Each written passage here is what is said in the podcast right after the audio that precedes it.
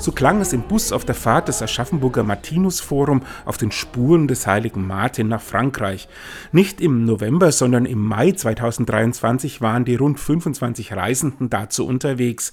Für das bekannte Martinslied brauchte man keine Liedblätter austeilen. Mit der Entdeckung der Spuren des Heiligen, der von 372 bis 397 in Tours als Bischof wirkte, ist es da ungleich schwerer, wie Elisabeth Peters erklärt. Naja, wir haben also authentische Orte, das ja, aber an diesen Orten ist natürlich wenig erhalten, was uns tatsächlich in die Zeit des heiligen Martin führt. Die Kunsthistorikerin glaubt jedoch, dass die Orte seines Wirkens eine gewisse Ausstrahlungskraft haben und da standen einige auf der Liste. Also wir fahren nach Amiens, wo belegt ist, dass da die berühmte Mantelteilung stattgefunden hat, aber Amiens als römische Stadt ist für uns überhaupt nicht fassbar. Wir fahren äh, nach Ligugé, um da so ein bisschen die, die erste martinische Gemeinschaft zu erleben. Da haben wir immerhin archäologische Reste, mit denen wir in die Zeit des Martin kommen. Aber wie gesagt, nur Grundmauern und Fundamente. Und wir fahren nach Tours, um die Grablege anzuschauen und müssen feststellen, dass also die große mittelalterliche Martinskirche eine Ruine ist. Es braucht also eine gewisse Vorstellungskraft, um sich in diese Zeit vor über 1600 Jahren zurückzuversetzen. Ein bisschen gelingt das in Marmoutier.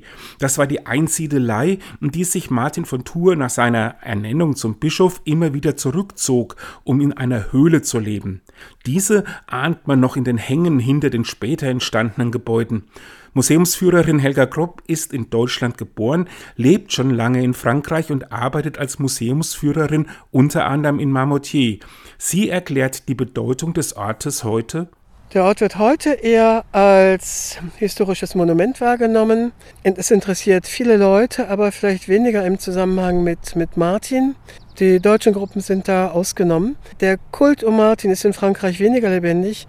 Er hat Pech gehabt insofern, als sein Feiertag zusammenfällt mit dem Ende des Ersten Weltkrieges. Und in Frankreich wird dann hier eher das Ende, also der Waffenstillstand von 1918 gefeiert als Martin. Das wirkt sich natürlich auch auf das Brauchtum aus. Laternenzüge wird man um den 11. November herum in Frankreich beispielsweise nicht erleben. Doch ganz verschwunden ist der heilige Martin im Leben der Franzosen auch nicht, wie Peters erklärt. Das, was in Erinnerung ähm, geblieben ist, das ist die Martinsgans und das gute Essen zum, zum Festtag des heiligen Martin. Ne? Also man spricht auch, wenn man so einen äh, November hat, der noch so ein bisschen äh, Sommer mit sich bringt, das ist der Été de la Saint-Martin, also der, der der, der Martinssommer.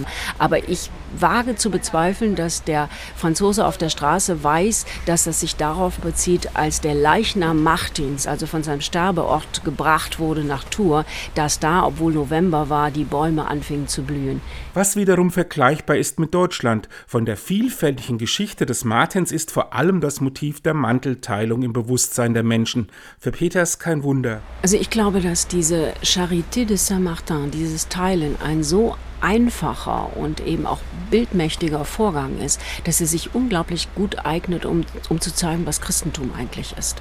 Und dass das auch was ist, was eigentlich dem Nichtgläubigen, und wir sind in einem laizistischen Land, zu vermitteln ist. Dieses Teilen, dass ich also unmittelbar die Hälfte von dem abgebe, was ich habe, das leuchtet jedem ein.